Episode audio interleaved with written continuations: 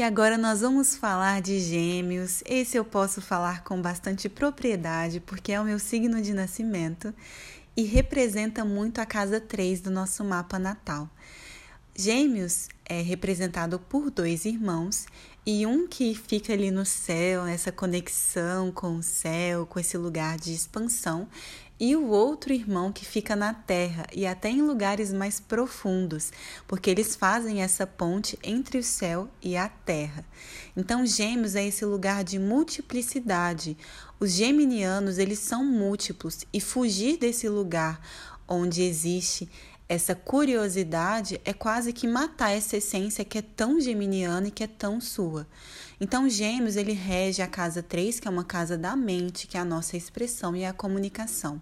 Então, geminianos, eles vieram aprender e desenvolver o seu poder de persuasão através da sua comunicação. São muito expressivos, alegres, são múltiplos e têm essa energia da criança curiosa. É aquele signo que quer aprender de tudo um pouco e quer entender tudo pela mente. Esse lugar da rotina, né? A casa 3 do nosso mapa representa muito a rotina, porque a mente ela gosta de ter rotina, ela gosta de saber o porquê de tudo. E assim são os geminianos.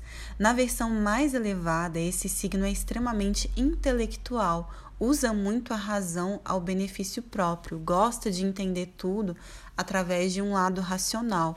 Então, apreciam muito a leitura, os estudos, amam aprender, tem essa, essa essa sede por saber sempre mais através da mente e tem uma inteligência, uma, uma comunicação, um poder de comunicação muito seu.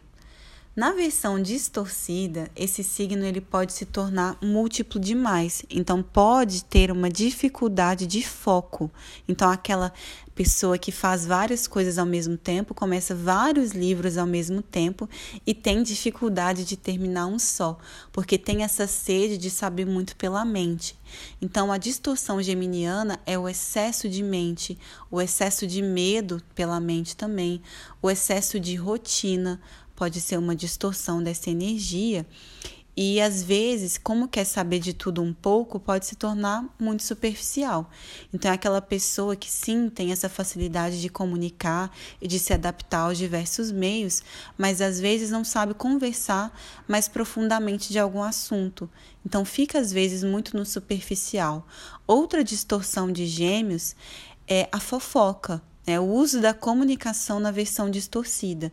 Então, se você tem esse poder geminiano de se expressar, vamos expressar isso de uma forma elevada, falando de ideias, de coisas interessantes, fazendo essas trocas intelectuais que beneficiam a nossa expansão de consciência, ao invés de fazer o contrário, que é entrar nessa vibração baixa de Vênus, que de Gêmeos, desculpa, que é esse lugar de fofoca, de falar da vida alheia, que pode acontecer muito. Lembrando que gêmeos são dois, enquanto o irmão está no céu, o outro está na terra e até mesmo no submundo.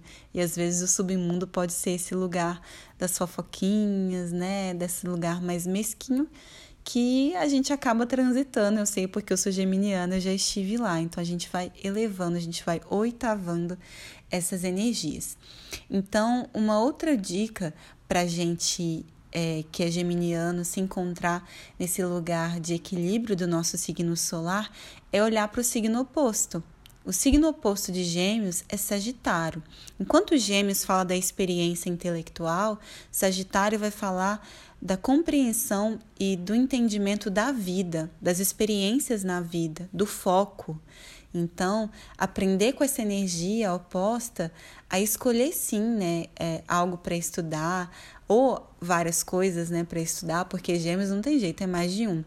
Mas ao mesmo tempo escolher focar naquilo, né? Então vamos supor que eu tenho três livros que eu quero muito ler. Então eu vou, só vou comprar mais livros quando eu terminar de ler esses três.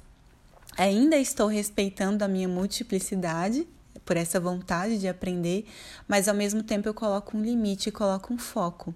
Então, aprender com o signo oposto sempre é uma dica para todos os signos do zodíaco. Outra coisa também que pode acontecer com o geminiano é a ansiedade. Né? Como é um signo de ar mutável, tem essa vontade de sociabilizar, de aprender e é muito múltiplo. Então, com isso vem o excesso de mente e com isso vem o excesso de ansiedade também. Então, sempre que possível, fazer exercícios de respiração. A meditação é primordial para quem é geminiano. Acender uma vela antes de dormir, porque lembra desse lugar de autocentramento também.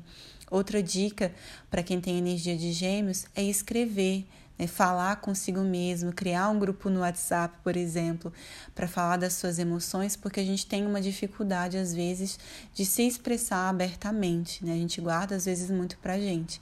Então, é uma dica para a gente estar nessa energia mais elevada também e sempre saber direcionar né, os nossos conhecimentos e observar a forma como nós estamos usando o nosso poder de comunicação, se é para elevar ou se é para desanimar ou destruir.